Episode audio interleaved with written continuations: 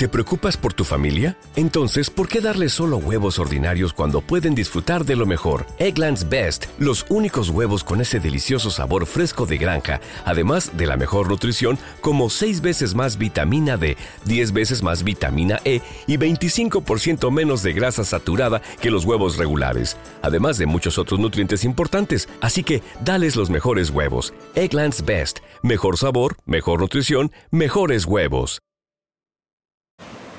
Gracias y bienvenidos a este Café con la Magister. Sí, ya es hora de compartir las delicias de los aprendizajes de cada uno de mis invitados, sí, porque son unos invitados que comparten con los cafereros. Sí, definitivamente he cambiado el nombre gracias a una de mis invitadas, Yanidalia Hernández, dije Yanidalia Hernández, Yanidalia Grullón Gracias, Yanidalia, por el nombre que nos has dado. Definitivamente, Cafereros nos toca. Gracias, Cafereros, por estar allí presentes en el día de hoy histórico, porque vamos a tener a un galeno, a un profesional que trabaja con la salud sexual y reproductiva de la mujer toda su vida. Ha sido su compromiso salvar vidas. Ha sido su compromiso estar ahí con ellas desde el día cero donde comienzan a conocerse, donde comienzan a averiguar qué me pasa, eh, si quiero tener un bebé, si no quiero tener un bebé, cuando, cuando están aprendiendo a conocerse como mujer, cuando están desarrollándose.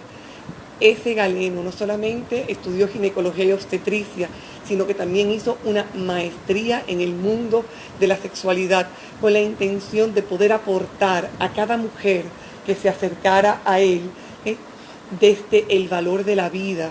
Un hombre que siempre ha defendido la vida y ha defendido el respeto con el que hay que trabajar con la mujer, que ha creído tanto, que ha participado para educar a las mujeres a cómo cuidarse, porque cree definitivamente en el valor de que la mujer se cuide y de cuide su salud, su salud sexual, su salud reproductiva, para que pueda ser una persona plena.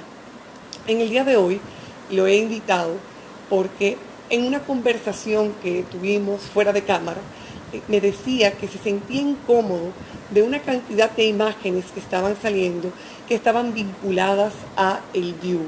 El dispositivo intrauterino, como muchos le conocen, el DIU, tiene pues diferentes marcas.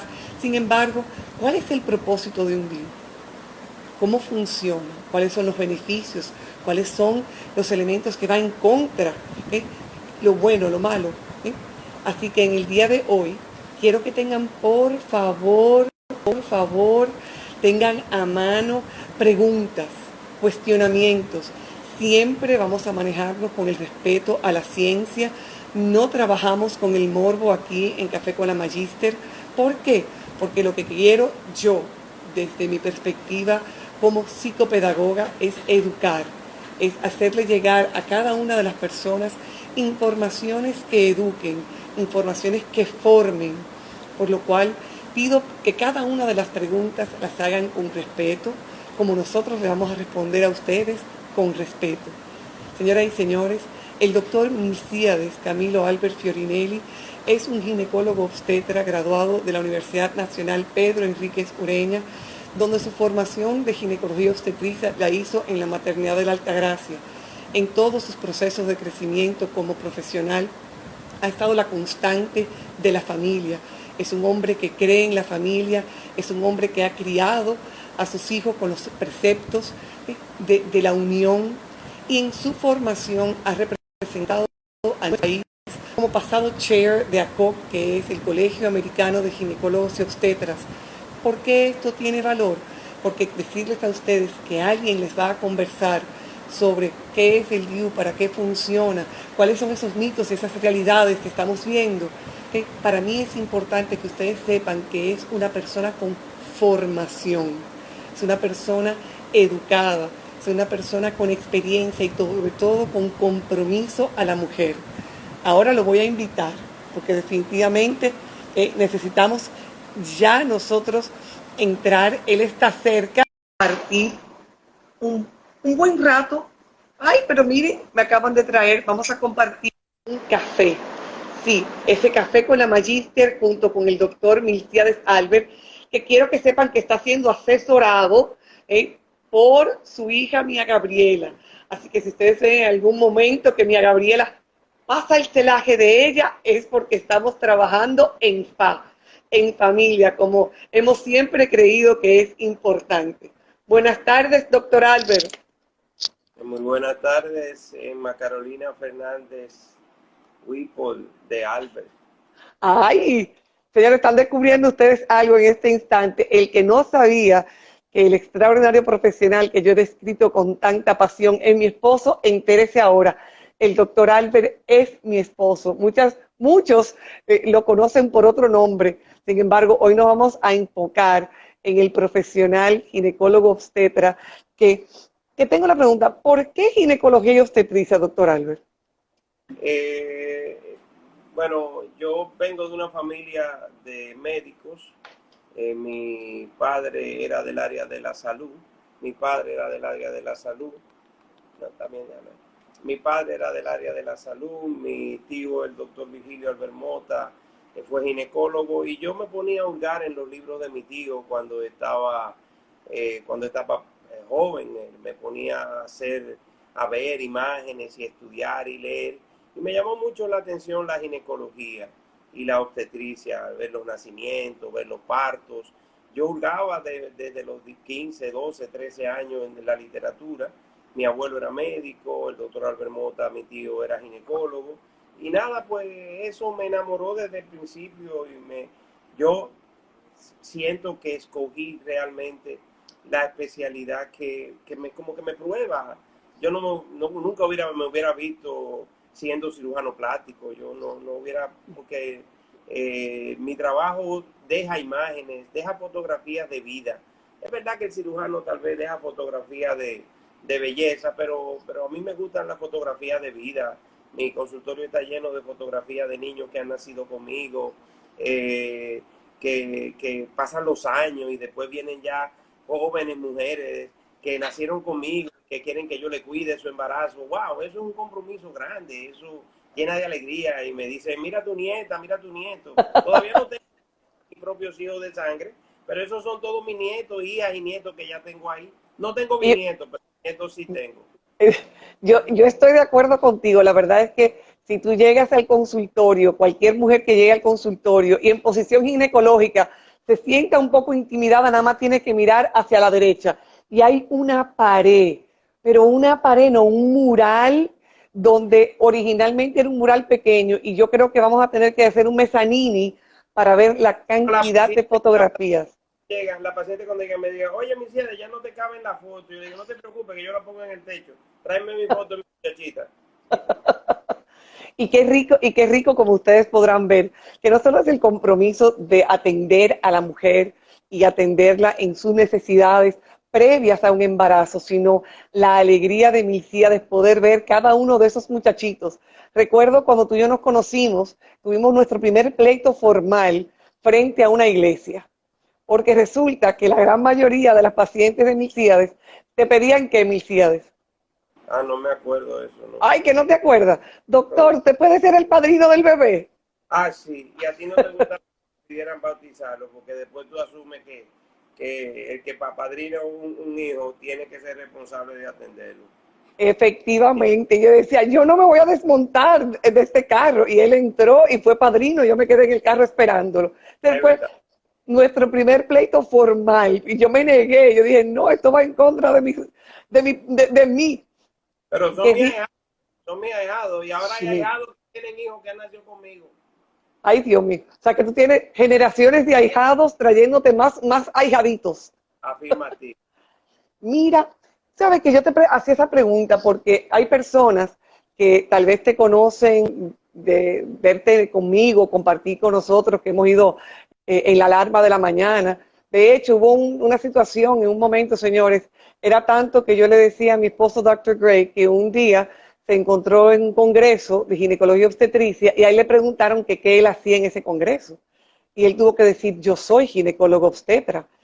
Son las cosas que a veces ustedes piensan que eres jugando. Mi esposo de verdad que es ginecólogo obstetra. Ven acá, Y en el proceso hay quienes también te han visto mucho vinculado al deporte y vinculado a las mujeres de voleibol, o sea, el equipo eh, de voleibol. ¿Por qué trabajando con el equipo de voleibol?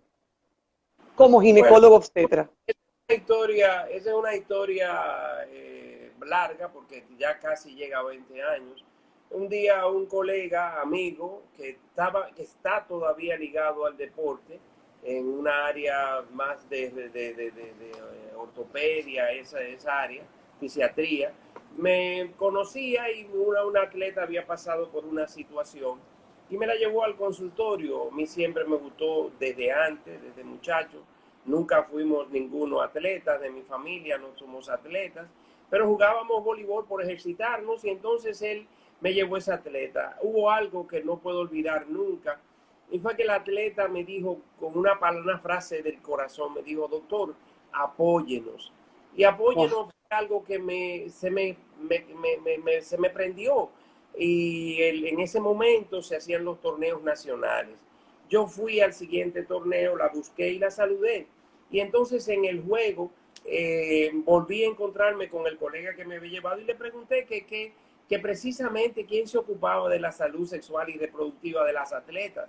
Y él me dijo, mira, nadie, eh, aquí somos voluntarios y, como voluntario, pues, eh, no, no tengo a nadie. Yo le dije, mira, ¿tú crees que pueden llevar? Yo te acepto que me lleves a las atletas a mis consultorios. Han sido 20 años colaborando, porque trabajar es otra cosa, el que trabaja recibe paga, colaborando con, con las jóvenes atletas. Tengo la satisfacción de que eh, he cuidado su salud sexual y reproductiva por casi 20 años de la que han confiado en mí. Eh, también como el tiempo evoluciona, eh, he traído algunas de sus hijos, tengo como 10 o 12 fotografías. Sí. Fel, el de Betty, el de Kenia, el de Larisa, el de Cindy Rondón, el de Nuri Aria, la de Nuri Aria. O sea, yo tengo la, la satisfacción ¿Y la chiquita que nació el año pasado? Ah, sí, la chiquitica de Brenda, Brianna, nació conmigo. Eh, fue un caso muy, muy, muy difícil, pero con la participación y el cuidado eh, nuestro y del pediatra perinatólogo, un gran amigo y colega, la pudimos sacar y la beba está linda, una rubita, una colorada muy bonita. Eso es parte, eso ha sido parte de mi vida. Ah, también en eso, pues, ha habido no solamente la parte de la colaboración mía, sino que Después, posteriormente, me enrolaron como médico de la Norseca, me enrolaron como médico de la Federación Internacional de Voleibol y he podido pasar en el, en el deporte momentos, eh, momentos maravillosos porque lograr una medalla de oro frente a potencias mundiales, a todas las potencias mundiales, es algo que, que no se puede olvidar, es algo que tú lo llevas adentro, que solo de recordarlo se te pone la piel de gallina. De gallina vencer dos veces a Brasil, una potencia que está acostumbrada a que son los que siempre se suben al primer lugar del podio, y tener a Brayelin, a Chiquita, a la menor, a Natalia Martínez y a Gaila, y, aquello, bueno, el presidente del grupo y el presidente del proyecto cuando cuando se ganó ese último punto que ya estábamos perdidos, se desmayó en la cancha, hubo que ir porque la emoción nos, nos, nos, nos nubiló en ese momento. Eh, es una experiencia maravillosa, sin lugar a dudas, es una experiencia maravillosa. Cuando te escucho, escucho la pasión por el voleibol, escucho la pasión que tienes por cuidar a las atletas, escucho la pasión que tienes, que cada una de esas atletas es una mujer, que muchas veces las personas piensan en estas atletas solo como eso, como máquinas de, hacer puntos, máquinas de, darle para allá, darle para allá, darle para allá. Y, ese cuidado de ellas como mujeres, yo tengo una anécdota muy personal, que para mí es muy particular, de, este cuidado que tú le das a la mujer y, esa presencia que tú tienes en sus vidas. Una cosa es las, las deportivas, y otra cosa es el coro estudiantil. Señores, cuando yo conocí al doctor Milciades Albert, él participaba y de hecho todavía participa con el coro estudiantil. Y a mí me llamaba mucho la atención de que muchas de las compañeras del coro estudiantil fueran pacientes de él. En República Dominicana y en el mundo, la mujer tiene mucho pudor de que un amigo con el que yo vaya a bailar o el que yo vaya a cantar sea mi ginecólogo. Y a mí me llamaba poderosamente la atención. Yo, y decía, y, por, e, y fue una de las razones por la que yo decidí seguir conociendo al doctor, y decía, ¿qué tiene este hombre tan especial que las muchachas, compañeras de él del coro, eligen no solo ser pacientes eh, del punto de vista ginecológico, sino también obstétrico, y deciden que sus hijos, uno, dos, tres, eh, pues nazcan con él. Qué, maravilloso es ver cómo tú conjugas, conjugas dos pasiones, tu capacidad de conectar con las personas y darle, hacerles sentir importantes tanto a las atletas como a tus compañeras de, del coro y definitivamente cada una de las pacientes, ahí te está saludando Samira Tactut desde eh, Montreal, Canadá. Eh, ese fue casi un parto que el doctor hizo por internet, señores. Ustedes se creen que las cosas virtuales no existen. Esa muchachita le decía, padrino, padrino, casualmente hablando de, de padrino, tengo tantas contracciones, padrino, tengo tantas cosas. Y, y aquel padrino, me voy al hospital o, paro aquí en mi casa. Eh, realmente qué lindo e, es, ver eso. Ahora, vamos nosotros. Hace unos días hemos estado viendo una serie de... Te está mandando besos y abrazos. bella. Mira, hace unos días, y de hecho hace unos meses y años, hemos tú y yo visto fotografías donde hay un bebé que nace con un DIU en la mano, en la cabeza, en el ojo, adentro, en la barriga. Y vamos a poner que esa es parte de la razón por la que hoy estamos aquí. Antes de entrar a hablar de esas fotografías, a mí me gustaría, por favor, que tú me expliques qué es un dispositivo intrauterino y cómo funciona, por favor. Mira, eh, la historia es muy larga.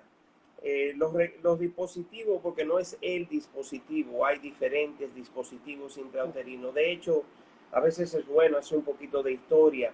Ese recurso de anticoncepción se aprendió porque eh, los árabes necesitaban que la hembra del camello no se embarazase y colocaban artefactos dentro de la matriz de, de la hembra del camello y con eso se dieron cuenta que el animal no salía embarazado. De ahí se traspasó posteriormente a la mujer y se comenzaron a usar eh, eh, cosas, muchas diferentes cosas, que eh, probaron y demostraron que producían una inhibición del embarazo en la mujer. los dispositivos intrauterinos que se usan principalmente en la parte que corresponde al occidente, nosotros, nosotros somos Occidente, Oriente. Bueno, al mundo de la... Occidente, Occidente. el Oriente es, para allá, es para allá. Los usan otro tipo de recursos, pero al fin y al cabo, en la forma me refiero, la forma de los dispositivos. Yo no lo traje todos porque realmente el que del que vamos a hacer mención o de los que vamos a hacer mención básicamente es de este artefacto que se ve aquí. Esto es un dispositivo Levántalo un poco más, por favor, Milciades, para que, doctor Albert. Lo acerco. pero levántalo. Ahí, ¿ese, ese qué es? Este es una T de cobre. Este es una, un dispositivo basado en una base plástica. Esta parte de aquí que se ve blanco es una T hecha con un material plástico. Eh, mi hija asistente me está ayudando. Se ve. Eh, así mismo es. Ok, fíjate, ahí está, ahí se ve clarito. Entonces, las partecitas esta es metal, es cobre, es cobre. ¿Por qué cobre? Eh, bueno, ¿por qué cobre? No, bueno, sí, precisamente. Al principio, los dispositivos eran eh, instrumentos plásticos sin ningún material adicional y se llamaban en ese momento inertes. Si alguien quiere buscarlos, hay uno que yo retiré en una señora que tenía 34 años puesto, que se llamaba un hiper. Parecía una, es una S itálica, así, con estos dos hilitos para poder retirarlos. Todos tienen este recurso, porque cuando tú lo colocas dentro de la matriz de la mujer, con este con esto es para poder retirarlos. Si nos da tiempo y podemos ver, yo voy a hacer el esfuerzo de pasar unos videos. Entonces, el cobre se le adicionó posteriormente porque se vio que mejoró la eficacia anticonceptiva. Con esto, al adicionarle este, estas cuerditas de cobre aquí, este filamento de cobre y estos dos anillitos aquí arriba, mejoró la eficacia anticonceptiva del dispositivo intrauterino. Esto que viene aquí es el recurso, es donde viene, esto es, esto es la parte que es desechable, el dispositivo viene aquí dentro, aquí dentro, mm. entonces los bracitos se van a amarrar aquí y esto es lo que se va a colocar dentro del útero de la mujer. Esto se hace así y ahí ya está preparado. Entonces, cuando tú lo vas a introducir dentro del útero de la mujer, tú vas a hacer esto, entras al interior del útero de la mujer, lo abres y entonces vienes y retiras todo esto y lo dejas adentro. Me parece que más o menos el símil se pudo, se pudo ver lo que queríamos. Eh, eso es básicamente. De este tipo, nosotros tenemos eh, un momento en que se usó la plata, se dejó de utilizar, pero también se usó no solamente cobre, sino plata. La eficacia resultó la misma y más cara, el cobre más barato, bueno, pues se dejó de cobre. Y, entonces también tenemos otros recursos, no lo traje, pude haber traído algunos.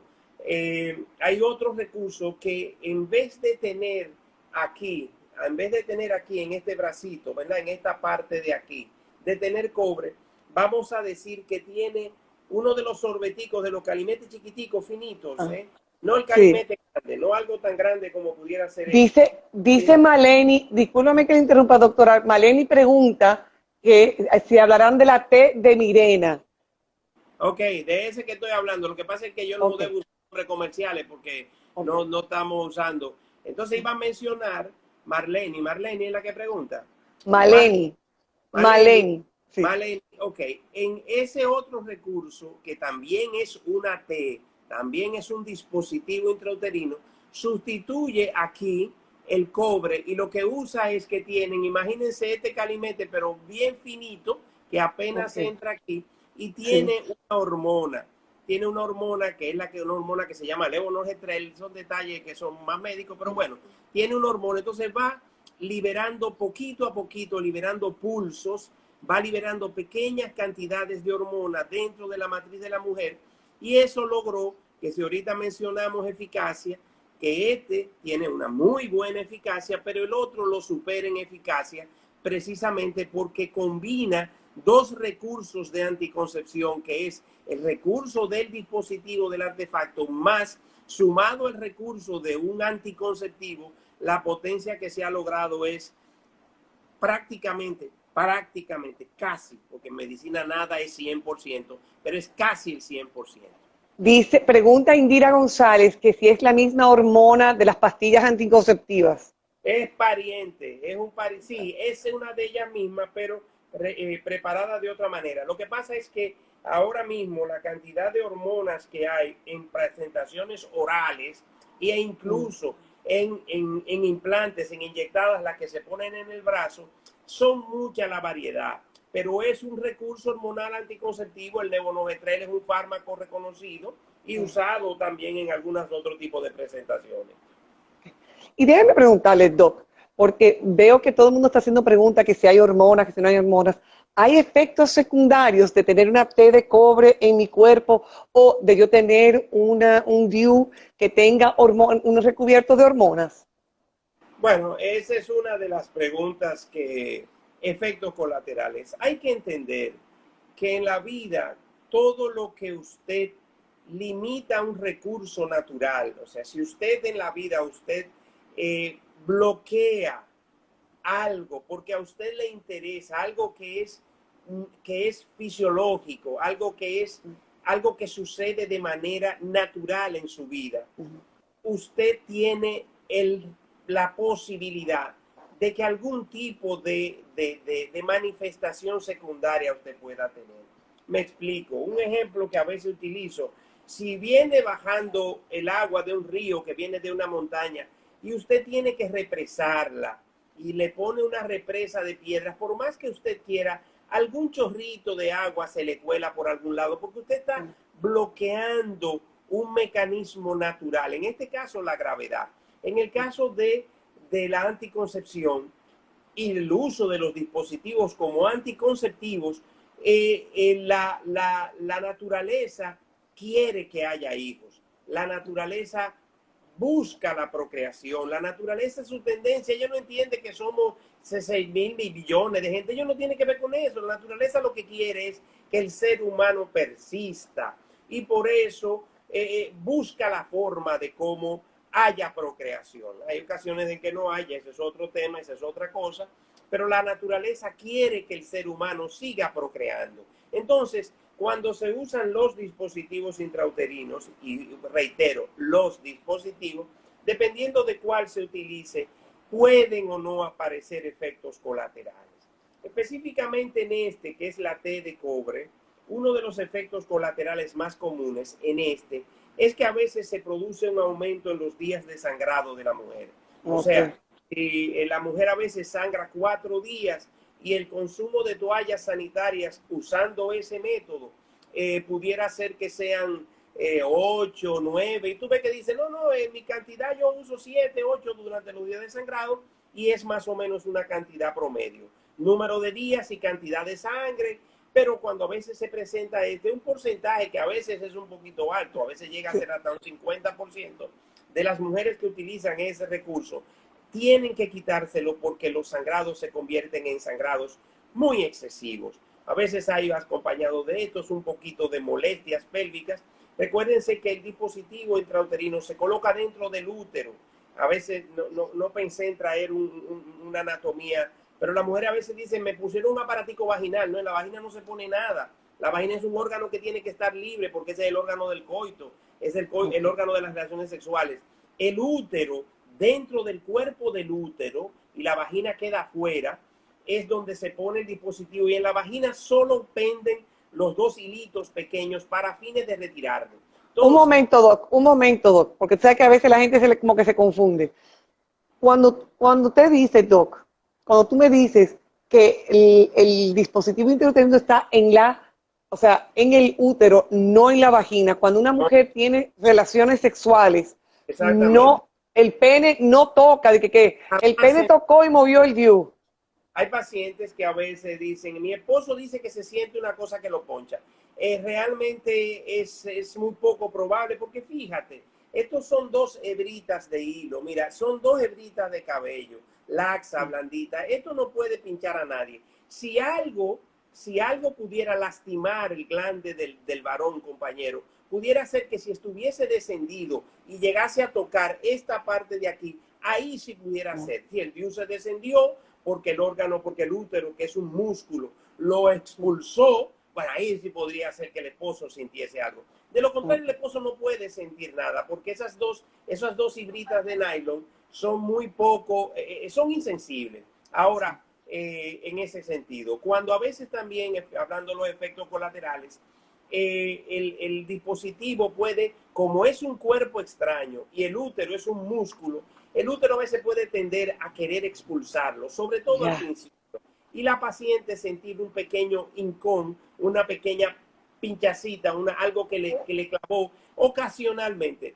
Esto pasa igual que como sucede con los lentes de contacto, que a veces las mujeres o las personas, perdón, al principio cuando se ponen un lente de contacto, el, ojo pues corra, lagrimea, se enrojece, pero después al cabo de cuatro o cinco días, la, la, persona está acostumbrada a tener ese cuerpo extraño, que no hay nada más sensible que un ojo y que la conjuntiva de un ojo, sin embargo llega a acostumbrarse y ya después de eso pues se convierte en algo que es, que es normal tenerlo ahí, es normal. Mira, tenemos, a, tenemos a Indira que, que come... Entonces, el otro efecto colateral del que preguntó la joven Marlene, el otro efecto colateral es que el que tiene hormonas, el dispositivo que tiene hormonas es un dispositivo que lo que hace es que adelgaza el interior de la matriz. Las paredes del interior del útero se tornan muy delgadas y entonces esas mujeres lo que tienden es a disminuir significativamente el sangrado. Como preguntaste del deporte, como preguntaste sobre el deporte, yo a las, a las atletas les uso preferiblemente cuando no quieren tener embarazos, le he usado ese recurso anticonceptivo. ¿Por qué? Bueno, por una cosa muy obvia, yo cruzaba los dedos de que toditas me cayeran, en que no me sangraran, que no me perdieran mucha sangre, y así mis atletas y mis jóvenes del deporte no se tornan anémicas. Entonces yo preferí siempre, en vez de usar el de cobre, usar el de hormonas, y al usar el dispositivo de hormonas. Entonces la mujer tiene que saber que si está usando una u otra cosa, entre los efectos colaterales es posible que aparezca algo. Y en el caso, por ejemplo, del hormonal, hay mujeres que ni siquiera llegan a ver la regla, o es un spotting, un pequeño manchado, o a veces nada. Y eso es importante que se sepa, porque las mujeres, las mujeres saben y están condicionadas a que la mujer debe reglar y que la mujer que no regla, algo anormal está pasando. Eso es cierto. La mujer tiene que ver sus reglas. La mujer debe reglar. Y la mujer que no regla algo anda mal. Ahora, en el caso de que esté usando un dispositivo de hormonal, esa falta de reglas obedece a que ese recurso produce eso. Y debemos estar claros al respecto. Hay, hay algunas preguntas aquí. Eh, vamos a ir en, orden. Eh, Indira comenta de que ella en algún momento las pastillas anticonceptivas pues no le funcionaron y por el miedo a situaciones vinculadas con cáncer y cardiopatías, eh, se ha mantenido usando el método de ritmo, que es una alternativa indiscutiblemente al, a poder, a poder eh, manejar su sexualidad. Dice otra persona, tiene preguntas, un momentico, aquí dice, um, Maleni casualmente dice, ¿y si lo expulsa eh, un poco? Oye, oye la pregunta, si lo expulsa un poco, ¿es posible entonces que esté movido? Es decir, ¿puede la mujer quedar embarazada? Esa es muy buena pregunta, esa es muy buena pregunta. Depende de qué dispositivo esté utilizando. Eh, resulta que el dispositivo eh, sí se puede descender. En mi caso en particular, yo siempre que voy a usar un recurso de anticoncepción tipo dispositivo intrauterino, yo tengo la facilidad de tener en mi unidad de trabajo tanto un sonógrafo como una columna de endoscopía, eso me da una gran ventaja. Yo hago una ¿Por qué? ¿Por qué? porque así yo puedo valorar lo que estoy haciendo. Muchos, por ejemplo, la Organización Mundial de la Salud no, no, no, no pone, quizá por problema de costo, que para poner un dispositivo tú hagas una sonografía o que luego de puesta tú hagas una sonografía y que lo coloques a, ciegas. ¿Cuál es el valor de hacer una sonografía? Perdóname. ¿Cuál es el valor de hacer una sonografía después de poner el DIU? Eh, quizás es mucha garantía para mí, no, no es quizás, para mí es mucha garantía si yo puedo medir el cuánto mide el útero, cuánto mide el cuerpo del útero y poder establecer si está a la derecha, si está a la izquierda y saber que mide 7, 8, 9 centímetros y saber cómo yo voy a gradar esto porque esto viene con una reglita donde yo puedo ponerle, este es el tope, yo lo puedo poner aquí, si el la útero es cortico, ninguno es así, o lo puedo poner aquí si el útero es más largo. Mi asistente me pasa que aunque este es el más sencillo y más barato, fíjate cómo viene con una reglita, no sé si se puede ver. Sí, sí se puede ver que es una regla, sí. Entonces con la reglita tú puedes venir y medir qué distancia tiene el útero y tú pones este tope que te ayuda a decir, bueno, hasta aquí yo voy, entonces entro, me quedo aquí y ya yo sé que lo puedo colocar ahí. Si hago mucha fuerza o tengo esto aquí, yo puedo también maltratar el útero. Es difícil porque esto es una estructura blanda. Esto no puede en sentido general hacer una, en sentido general, hacer un daño grande como podría ser una perforación uterina, pero sí ha habido dispositivos que se han enterrado y sí ha habido dispositivos que han sido colocados. Entonces, cuando yo tengo el sonógrafo y tengo mi columna de endoscopía, yo puedo medir, coloco el dispositivo y antes de quitar y cortar los hilos y todo lo demás, yo hago una sonografía. Con la sonografía ya yo vengo a dormir a mi casa tranquilo pues, y puedo decirle, eh, mire, eh, aquí está la foto, eh, está bien colocada. Está bien puesto. Y desciende, que puede pasar, porque como dije anteriormente, el útero es un músculo, que es el que hace la fuerza para producir los partos. Y es un útero, es un músculo fuertísimo, porque sacar un muchacho de 7 libras hay que tener mucha fuerza, de verdad, que es, fuerte. Entonces puede a veces descenderlo, porque puede a veces empujarlo hacia abajo, o incluso a veces quedar un poquito mal colocado. Se pueden hacer dos cosas si es de cobre, la efectividad baja un poco. Si es hormonal, porque tiene tal nivel de, fuerza, que libera la hormona dentro del útero aún sigue funcionando con bastante eficacia. Y se baja demasiado eh, con un recurso que si nos da el tiempo pues pudiéramos presentarle, que es la histeroscopía. Y dado el costo que tiene el hormonal, que es bastante alto, lo que hacemos es que entramos con esa eh, cámara y llevamos el dispositivo y lo llevamos a su sitio y podemos recolocarlo. Pero definitivamente mujeres, y me ha pasado incluso con atletas, parece que así como tienen de fuerza en los músculos, también tienen de fuerza en el útero, que me han expulsado uno, doy a tratar de dispositivo y no he podido volver a ponérselo más, porque digo, bueno, contigo lo que estamos perdiendo dinero, vamos a dejar eso y vamos a otra cosa. Mira, dice Ana, pregunta Ana Margarita, doctor, ¿es, ¿es recomendable usar este dispositivo siempre o quitar y poner a lo largo de algunos 15 años? ya que el uso eh, se extendió a unos cinco años como máximo. Ok, ella habló de dos cosas. Eh, la pregunta tiene mezcla dos informaciones. Como yo dije anteriormente, yo quité un dispositivo de un asa del hiper en una señora que se lo pusieron cuando nació el último hijo y llegó con 70 años. Y cuando yo veo estos cordones que cosan ahí, yo digo, señor, usted tiene un aparato. Me dice, no, doctor, a mí eso me lo pusieron cuando nació mi último muchacho y tiene casi 40 años. Entonces yo sé, ese, ese recurso ya no se usa. La T de cobre, hoy por hoy, se le da hasta siete años, más o menos, por ahí anda, en cuanto a eficacia. Ayer yo quité una eh, de una paciente mía que tenía 20 años puesto, pero esa fue una abusadora que se quedó demasiado tiempo. De hecho, de hecho, tenía tanto tiempo que la parte de aquí del cobre, esta parte de aquí, se había metabolizado, o sea, todo esto se lo comió. Todo el hilo de cobre del bracito se había deshecho porque el organismo lo va, lo va, lo va, lo va asumiendo, lo va reabsorbiendo. Entonces, eh, eh, eso pasa con ese tipo de dispositivo. El hormonal se le da hasta cinco años. El hormonal está garantizado por la compañía hasta cinco años. No niego que algunas de mis pacientes, entre ellas atletas, que le han sacado el jugo y han llegado a siete, pero nadie que pase de cinco puede decirme, me falló el método. Bueno, lo que pasa es que tú te pasaste del tiempo. Probablemente compañía le da cinco y cubra un chin más como una forma de tener un resguardo de que sabe que puede llegar quizás a seis. Pero la garantía, garantía son cinco en hormonal y siete en el de cobre. Es, es más o menos el tiempo. 15 años ya no da ningún recurso de un dispositivo. Doctor Albert, dice Ircania, ¿es posible que yo pueda detectar si se ha movido? ¿Qué síntoma eh, puede presentarse que yo diga, se me movió? Ya, Yo sentí que se movió. Yo puedo sentir que se movió. No, no, Icania, no es posible sentir que un dispositivo se mueva. No es posible. Fíjate que esto mide dos centímetros, un centímetro y medio. Esto, no, esto es insensible dentro del útero, salvo que el útero lo apriete y le haga así y se clave un poquitico aquí, es lo único que pudiera sentirse. Ahora, lo que puede pasar es que si se desciende o se perfora dentro de la cavidad. Mi hija me dice que pause, que estoy muy acelerado, que hable más despacio.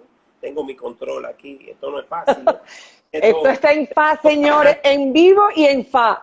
Edo Fernández ahí controlando a uno. Eso es grande. Entonces, esto es grande.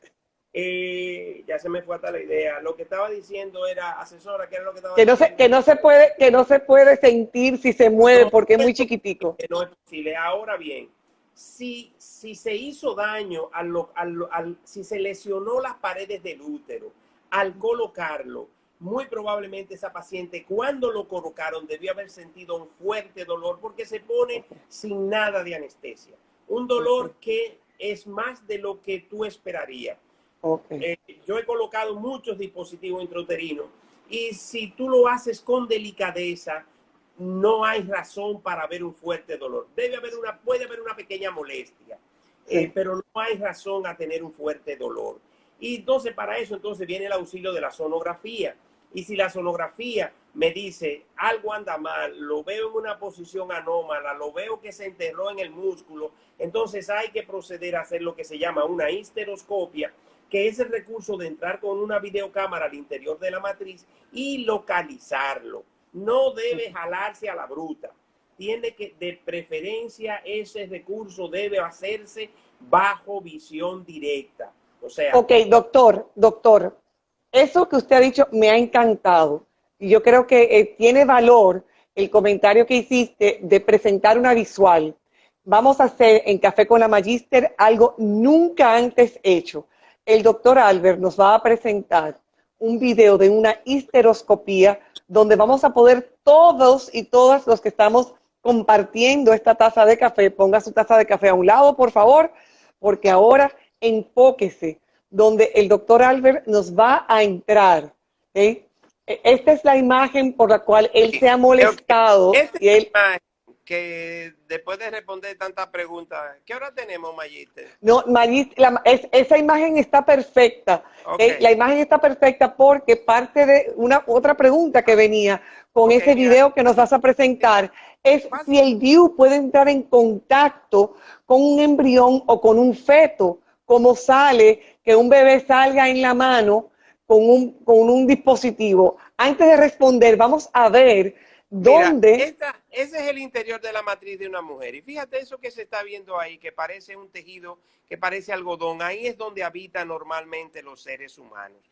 Ese es el interior de la cavidad Fíjate cómo se ve un tejido que parece un algodón. claro, tiene que ser un algodón porque es que, es que es algo que es sumamente suave para que pueda sembrarse el embrión. Fíjate, eso es, eso es el endometrio. De ahí es donde nosotros. Baja un ching el teléfono, Doc. Ahí, perfecto. Ah, ok, ahí se ve. Ahí yo estoy tomando una muestra de biopsia que no tiene ya mayor importancia. Ahora, Fíjate, eh, vamos a poner este otro videito, vamos a adelantarlo un poco porque se hizo un poco largo, para que podamos ver, porque me interesa, eh, como la Mayita me invitó, fíjate, mira que, mira qué cosa más linda. Esa es la cavidad de una mujer.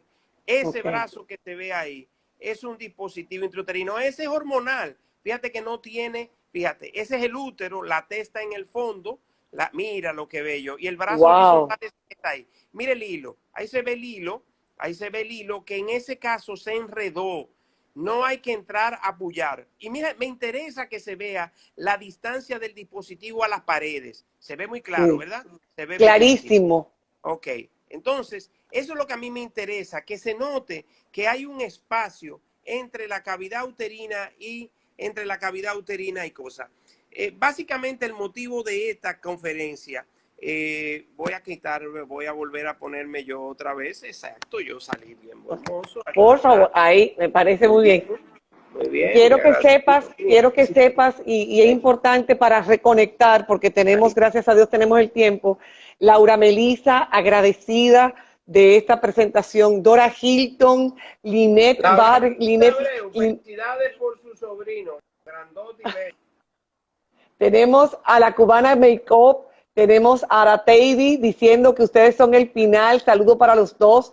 Eh, Indira tiene una pregunta antes de que vayamos a hablar sobre ese cuestionamiento que tenemos todos, y yo lo tengo también, si un DIU puede pues eh, entrar en contacto con el peto o incorporarse al peto. Eh, dice, pregunta Indira, ¿Cuál es el riesgo de la absorción en el metabolismo? Si absorbe... Nada, eh, nada, absolutamente nada, no tiene, ningún, no tiene ningún problema.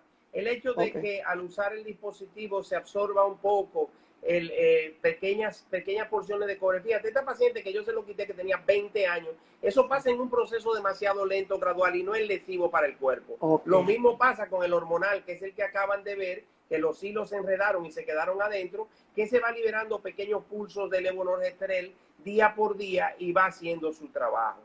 Me hiciste una pregunta. Eh, es, yo, yo, el, el, motivo realmente de esta charla, de esta invitación suya, nació de ver que por años se ha venido haciendo el, el concepto de, de que eh, imágenes han aparecido ayer o antes de ayer en uno de los noticiarios más populares, la imagen que presenté se hizo viral. Entonces, eh, eh, y no esa apareció el dispositivo en la mano, pero hubo una señora que también apareció hace años con un bebé con el dispositivo en la mano y dijo que tenía un dispositivo. Sí, el dispositivo falla en 2%. Esa T de cobre que yo he enseñado falla en 2% de las mujeres. De cada 100 mujeres en 10 años usando, salen embarazadas. Eso se entiende, eso sucede. El de hormonas es todavía menos de 0.01. Es bajísimo, es rarísimo.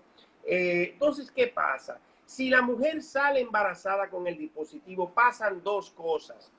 el 50% de los embarazos se abortan espontáneamente y el 50% de los embarazos siguen normal como ese bebé que nació perfecto. Luego de nacer el bebé, entonces, concomitantemente con después de salida la placenta, sale el dispositivo intrauterino. Oh, un momento, un momento, doctor, un momento, un momento, un momento. Yo tengo que preguntarle, doctor, espérate, que te va a millón para tener claro. Momento. Yo me embaracé, ¿verdad? Voy a hablar desde el yo. Yo tenía el DIU puesto y se movió y yo me embaracé.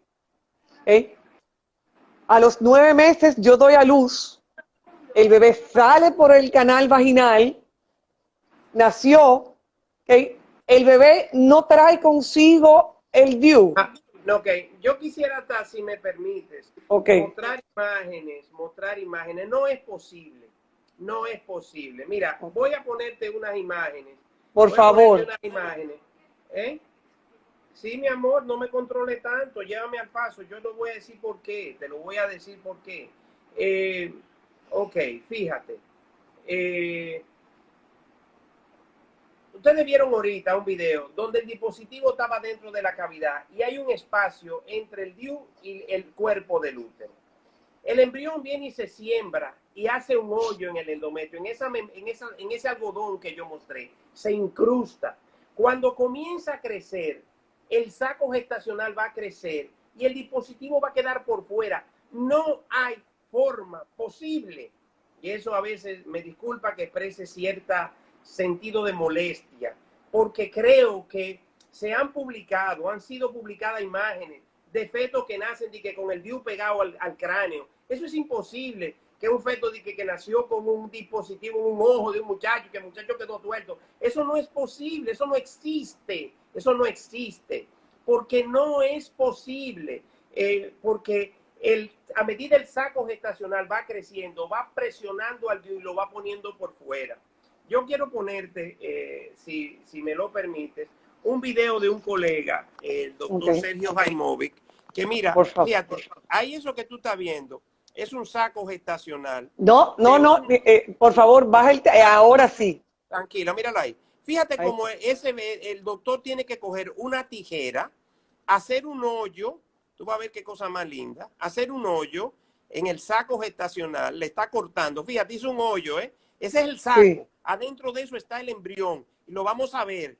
Ese es un feto que no está vivo, ese feto murió, y lo que queremos es estudiarlo. Entonces, mira el embrioncito ahí adentro sin vitalidad. ¿Qué quiere decir? que para entrar a ese espacio, que es un espacio privado del embrión, yo no puedo, ningún DIU va a salir pegado de ese embrión. Oh, perfectamente. Más claro de ahí. No canta un gallo. No. no. Indira, un momentito, Doc, para Indira, creo que la respuesta está clara.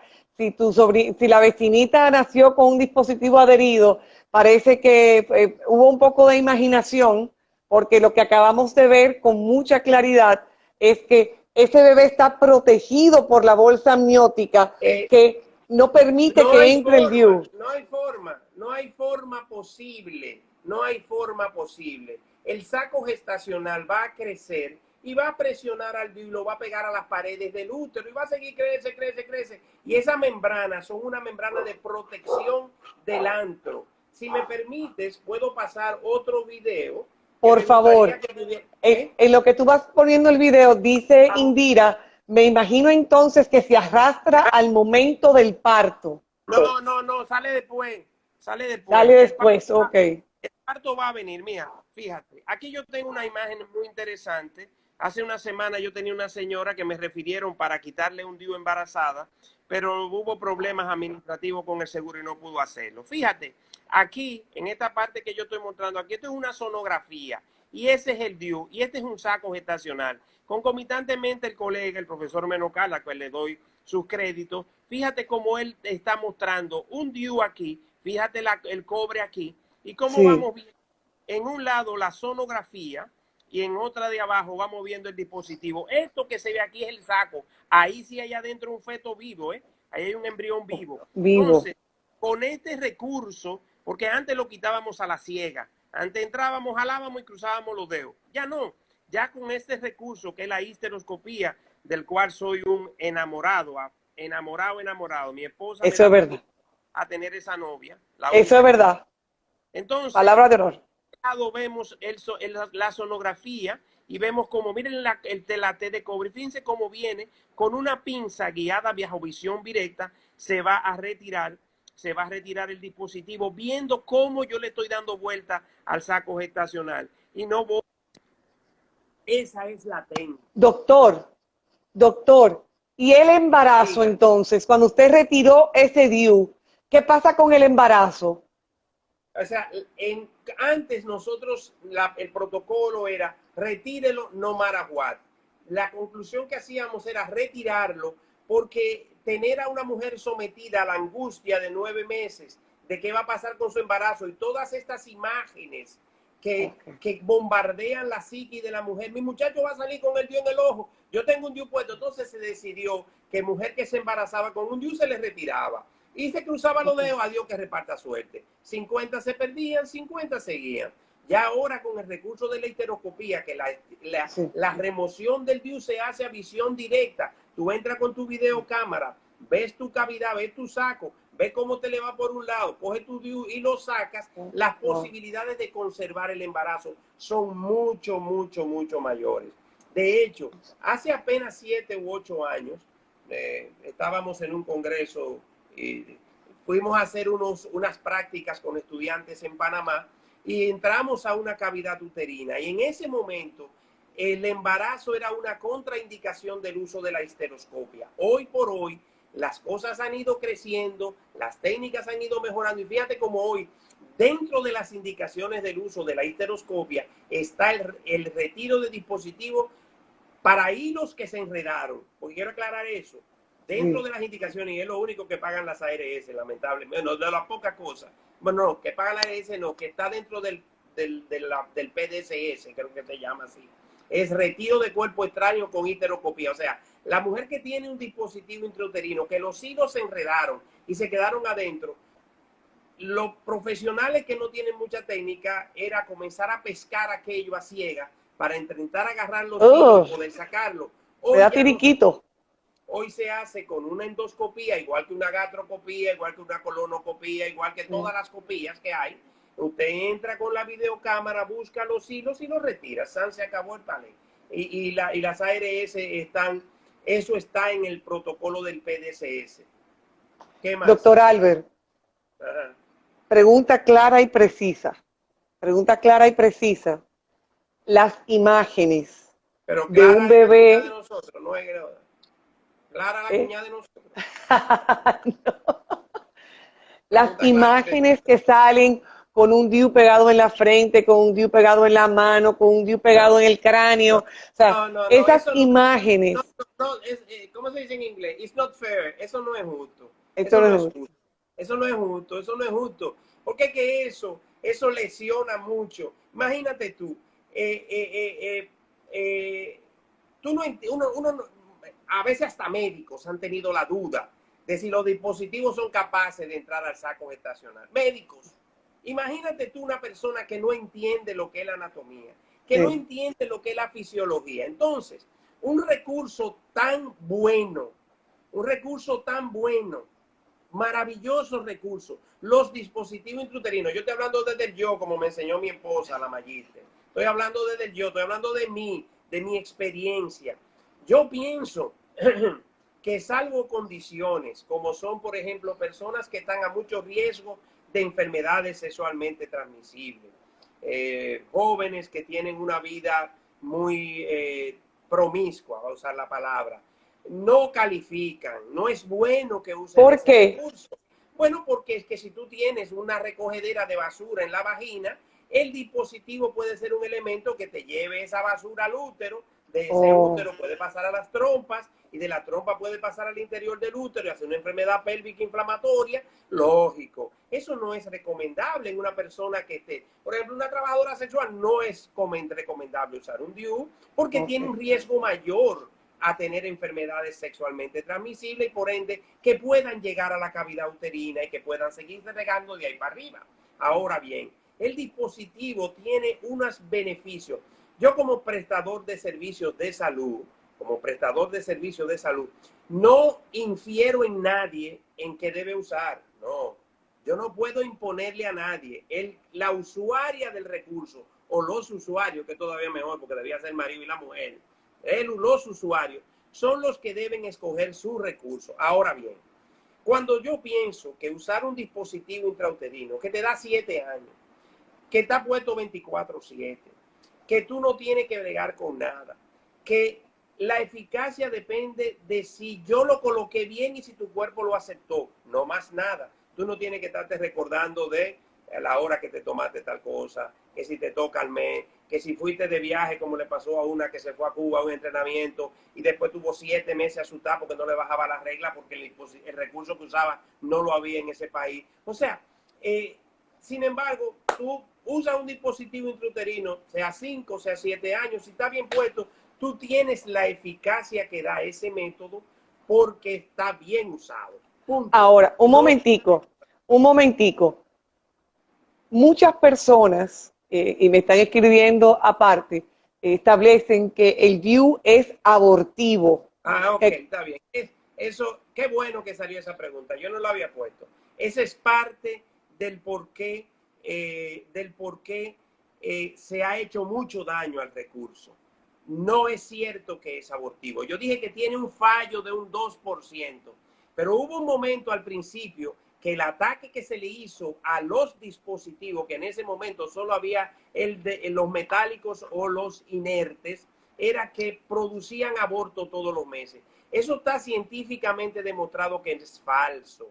Eso está demostrado que es falso. El dispositivo inhibe la concepción por una serie de mecanismos, entre ellos produce un engrosamiento de las paredes del útero, disminuye el ascenso de los espermatozoides, espesa el moco del cuello del útero. O sea, hay una serie de mecanismos porque no es cierto que la mujer que tiene un DIU aborta todos los meses. No, yo dije que hay un fallo de un 2% y que hay un 2% de mujeres que pueden salir preñadas y entre esas el 50 puede abortar y el 50 se puede quedar con su embarazo normal.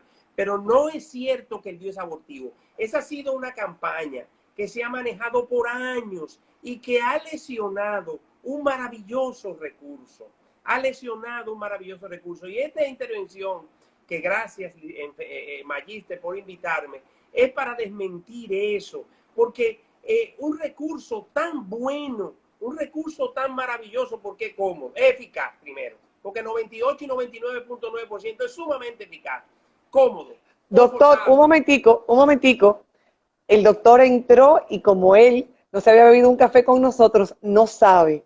Doctor, si alguien acaba de entrar a tomarse este café con nosotros y no pudo ver la extraordinaria presentación, ¿cuáles serían tres puntos claves que se pueda llevar para su casa esta persona? Tres puntos claves que una persona se pudiera llevar y decir eh, sobre lo que es el view. Oh, uno, eh, el DIU no es abortivo. El DIU es un recurso que no es abortivo. Te voy a decir más de uno. Dos, el dispositivo interino es imposible que salga pegado a ningún embrión, nunca en la vida. Eso es una falacia. No es posible. Tres, es un método sumamente eficaz, confortable y seguro.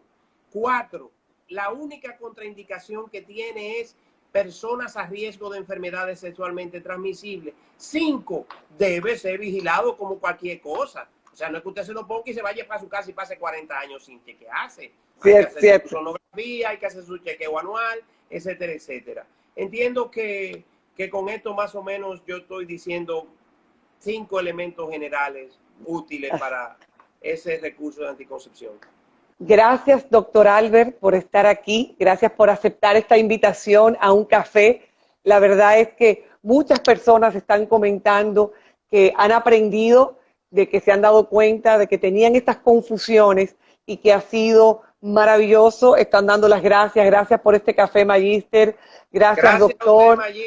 Gracias a usted, Magister, por la oportunidad. Eh, gracias por la oportunidad. Yo este es mi primer live. Yo creía que esto se hacía como tipo Zoom y preparé mi conferencia con, aquí con la computadora. Yo pensaba que era en el computador, pero mi hija se rió de mí. Bueno, ni modo, los que no somos millennials, aprendemos poco a poco. Muchas gracias, Magister, y es a su orden por, por, eh, por, pues nada, pues por la invitación y espero que esta hora haya servido para edificar a personas y edificar a personas, eh, que es al fin y al cabo lo importante. Gracias, familia por estar ahí. Acuérdense que este live va a IGTV, luego lo vamos a subir a YouTube y estará también como un podcast para que lo puedan repetir y compartir. Si les gusta, pues avísele a la gente y nos vemos el martes ¿eh? con Sabrina Gómez Garden, quien nos acompaña. Besos, ternura. Bye.